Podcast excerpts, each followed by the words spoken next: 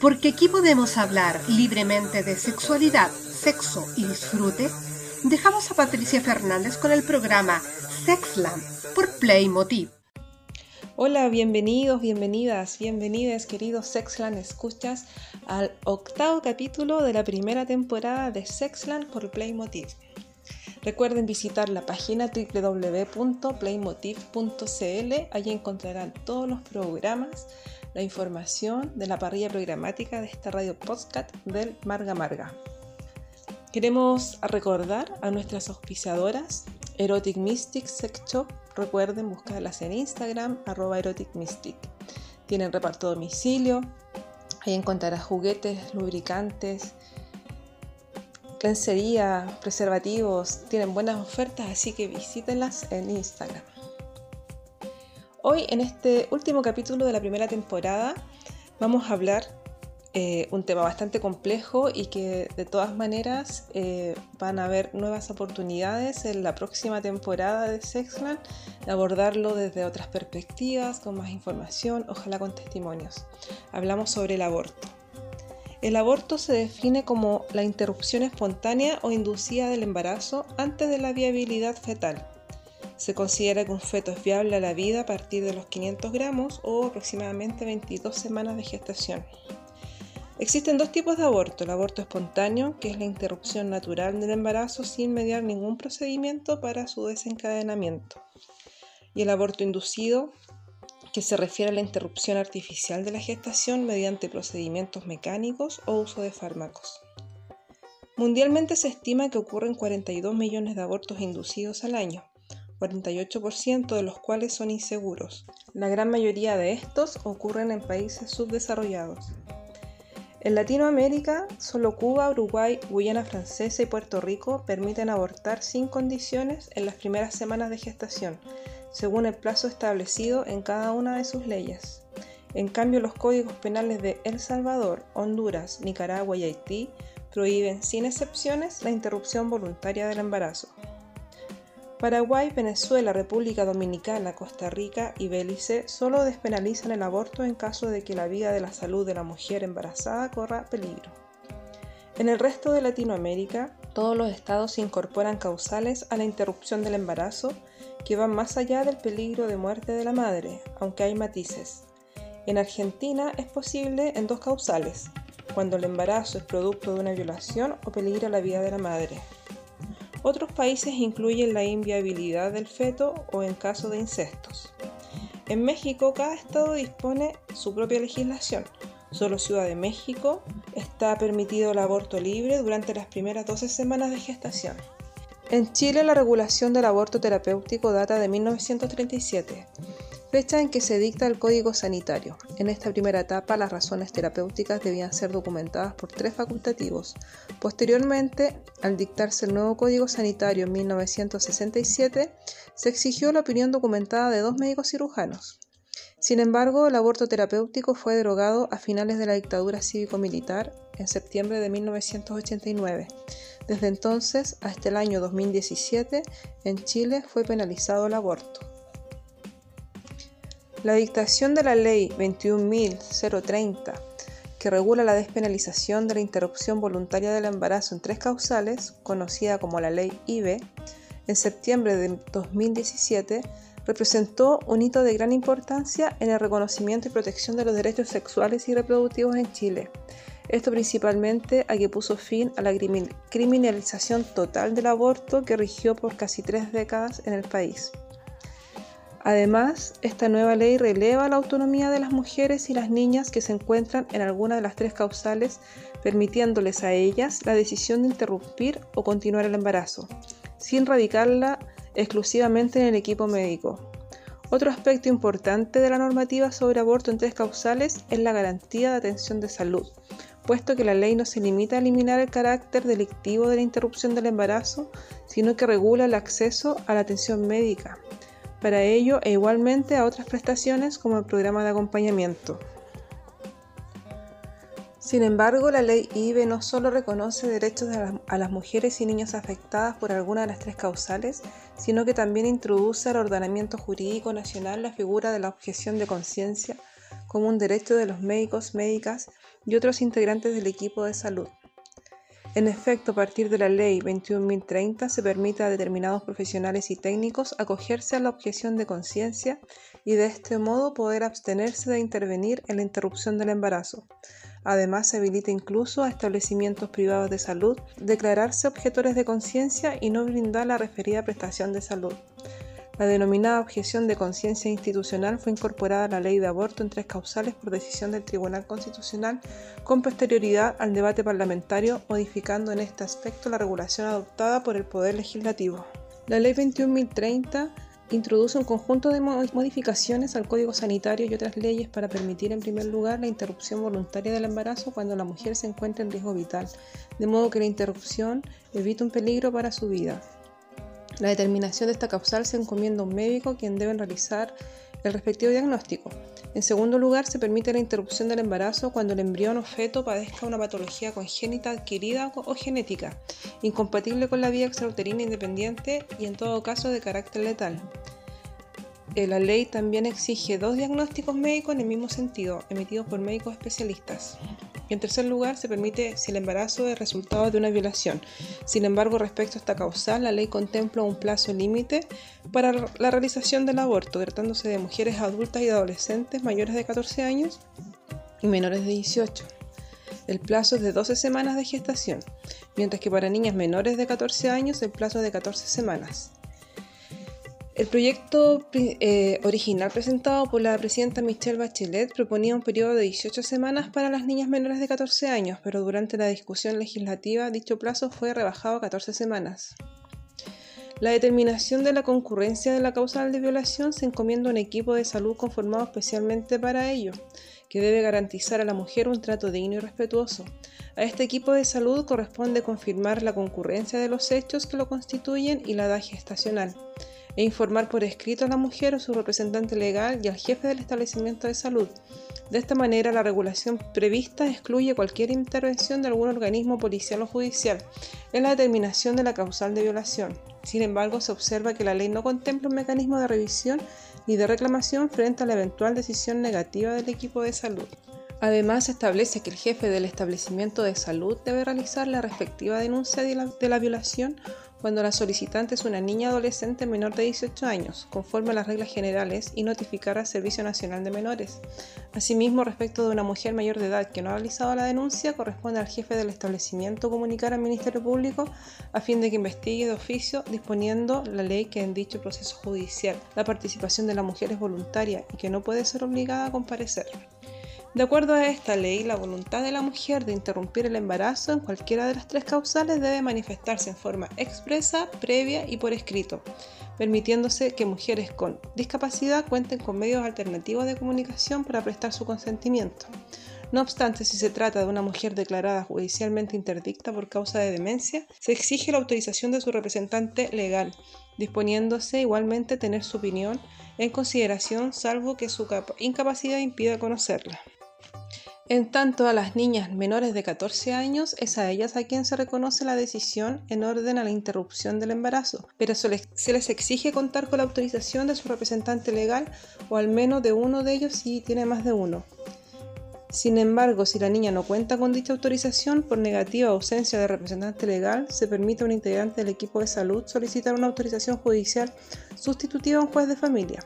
La posibilidad de la autorización judicial sustitutiva igualmente se contempla en caso de riesgo grave, maltrato físico o psíquico, coacción, abandono, desarraigo u otras acciones o omisiones que vulneren su integridad para la niña menor de 14 años o para la mujer declarada judicialmente interdicta, debiendo el médico consignar su opinión por escrito. Por último, solicitada la autorización, la ley prevé que el juez debe resolver sin forma de juicio y verbalmente a más tardar dentro de las 48 horas siguientes a la presentación de la solicitud.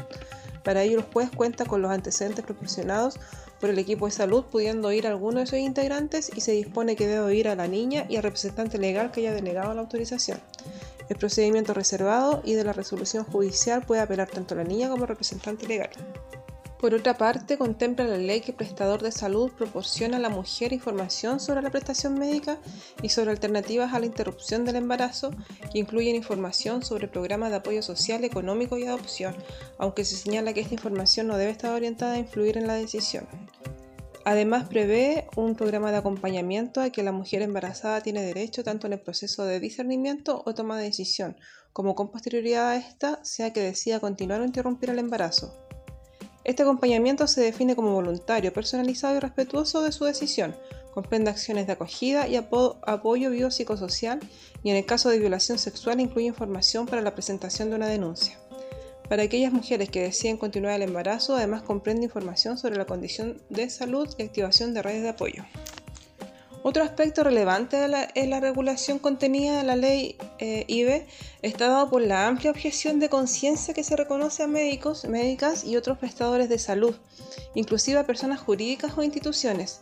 Se trata de una normativa que consagra de manera amplia y general la objeción de conciencia personal e institucional y no cautela el carácter excepcional que dicha figura conforme a los estándares internacionales de derechos humanos debe tener. En efecto, pese a tratarse de una ley que permite el aborto únicamente en tres causales específicas y estrictas, se permite a una serie de personas excusarse de realizarlo, bastando para ello únicamente de que de manera previa y por escrito hayan manifestado su objeción de conciencia al director del establecimiento de salud, de acuerdo a la normativa aplicable, la posibilidad de declararse objetor de conciencia no está sujeta a ningún proceso de calificación ni a requisito alguno de seriedad, sino únicamente supeditada que se manifieste en forma escrita y previa. Además, el derecho de declararse objetor de conciencia se reconoce no solo a los médicos que llevan a cabo directamente la interrupción del embarazo, sino también al resto del personal a que corresponda desarrollar sus funciones al interior del pabellón quirúrgico durante la intervención, es decir, no se limita a los profesionales de salud, sino que se extiende un amplio espectro de personas. En este sentido, cabe señalar que en el mensaje presidencial la objeción de conciencia se regulaba acotada al médico cirujano. No obstante, la discusión parlamentaria primó la propuesta de algunos legisladores en cuanto a extender esta prerrogativa al resto del personal profesional que corresponda desarrollar sus funciones al interior del pabellón quirúrgico durante la intervención. Posteriormente, el Tribunal Constitucional declaró inconstitucional la expresión profesional, ampliando de este modo aún más las personas que pueden acogerse a la objeción de conciencia. Además, el proyecto de ley aprobado por el Congreso Nacional señala expresamente que la objeción de conciencia es de carácter personal y en ningún caso podrá ser invocada por una institución. Sin embargo, como se ha señalado, el Tribunal Constitucional determinó eliminar la expresión en ningún caso, a fin de posibilitar la objeción de conciencia institucional. La ley regula que al, presentarse la situación de ser requerida la interrupción de embarazo a un profesional objetor de conciencia, corresponde al establecimiento de salud asignar de inmediato otro profesional no objetante a la usuaria, pero si el establecimiento no cuenta con personal que no haya manifestado objeción de conciencia, debe ser derivado a otro establecimiento. Además, se prevé que el profesional objetor requerido para interrumpir un embarazo debe informar de inmediato al director del establecimiento de salud la necesidad de derivar a la mujer.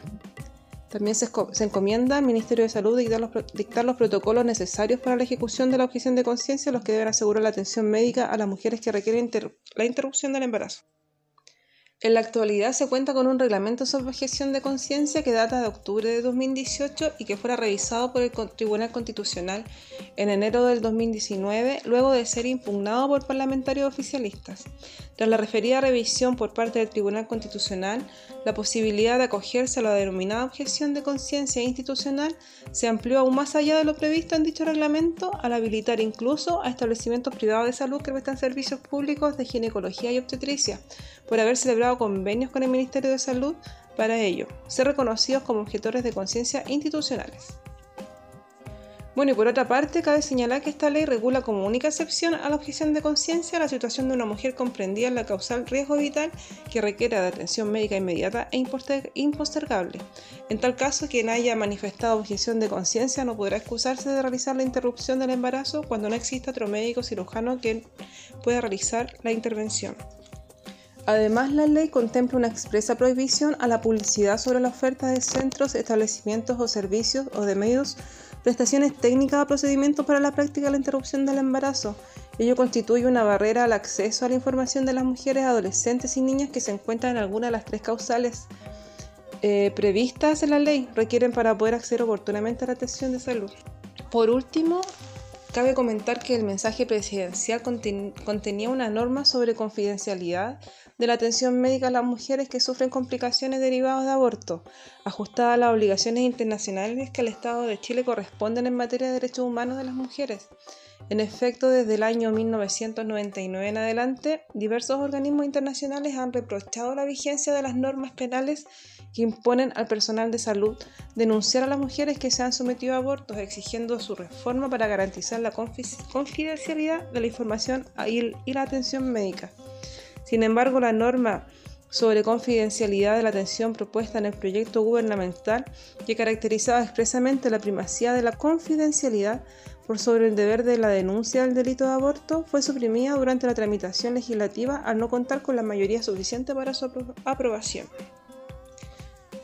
Como ya pudimos revisar anteriormente qué es lo que establece esta ley, ah, también se hace desde Humanas, que es el, desde la organización donde estamos sacando la información para transmitirles a ustedes respecto a la ley 21.030, ellos señalan algunos aspectos críticos de esta ley.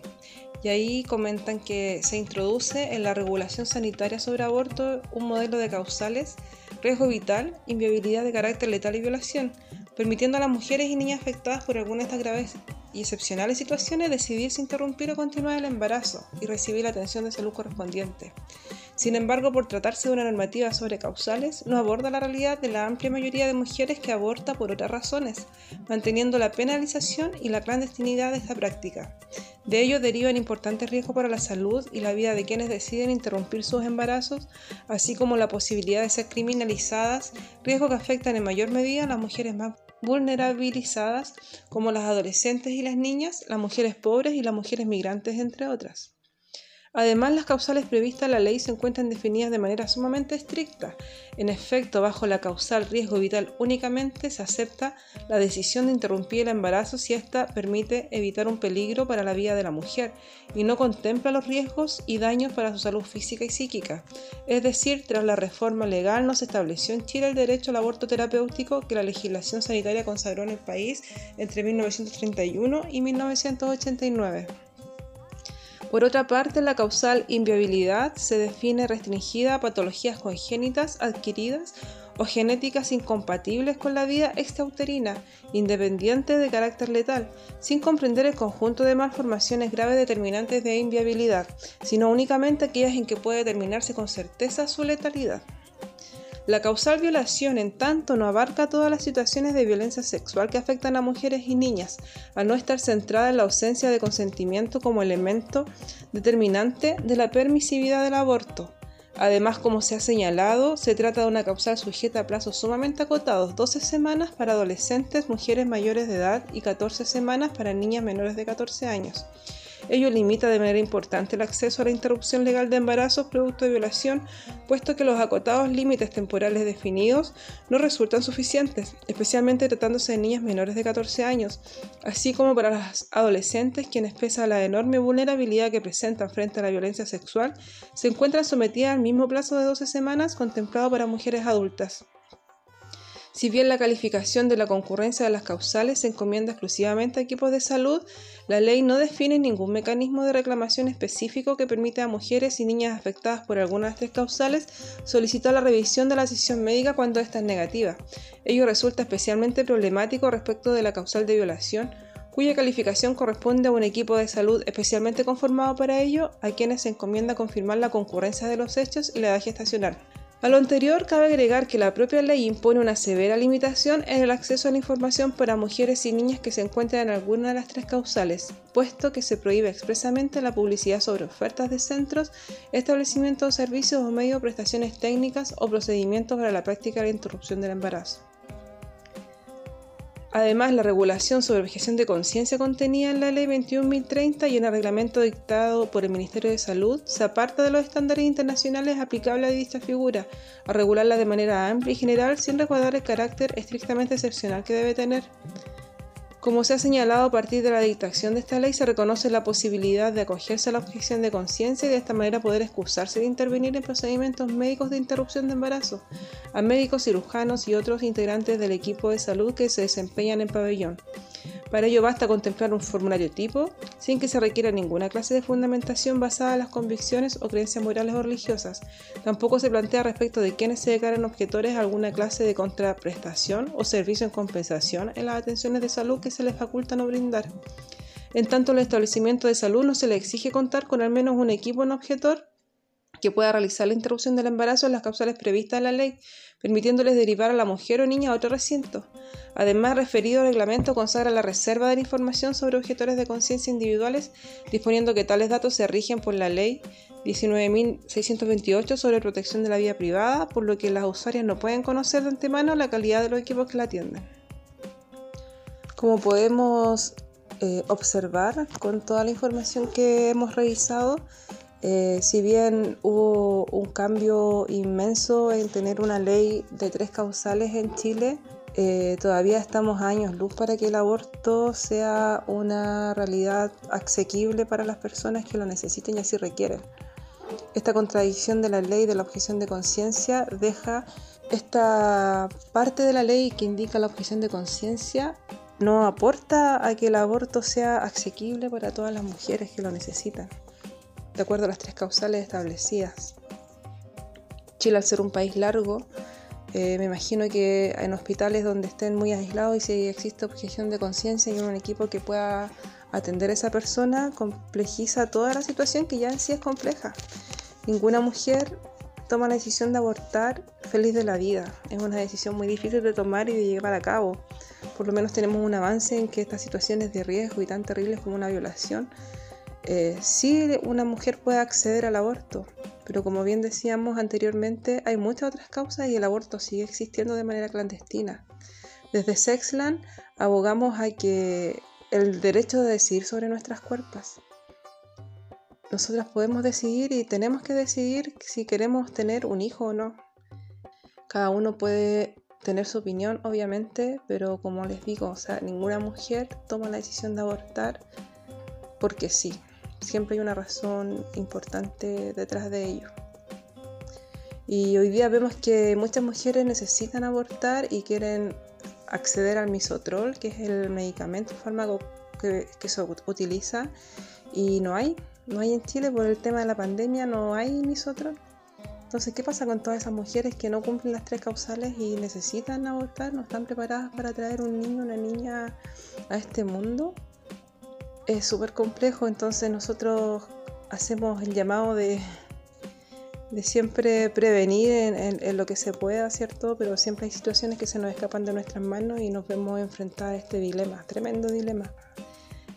Espero que en la próxima temporada podamos abordar este tema y conocer algunos testimonios y experiencias de lo que es abortar en Chile. Crece las expectativas con las cuales iniciamos tenemos super, sumamente claro que este espacio abre la oportunidad o nos da la oportunidad de poder transmitir este tipo de información de educación sexual que estamos muy claros que Chile tiene una deuda tremenda en tema de educación sexual y queremos aportar en eso. Nos despedimos muy felices de esta primera temporada, agradecemos su escucha, sus comentarios. Síganos en Instagram arroba sexland.playmotiv y agradecemos a nuestras auspiciadoras Erotic Mystic, a Juanito Gronemeyer quien nos cedió la música característica de fondo y a todas, a todos, a todos quienes participaron en este espacio entregándonos sus testimonios, sus ideas, sus reflexiones, sus, su información, su conocimiento. Seamos solidarios, resistamos esta pandemia y nos volvemos a encontrar por Playmotiv.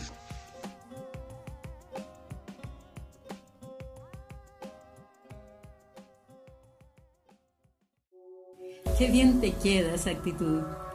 Playmotiv Radio Podcast.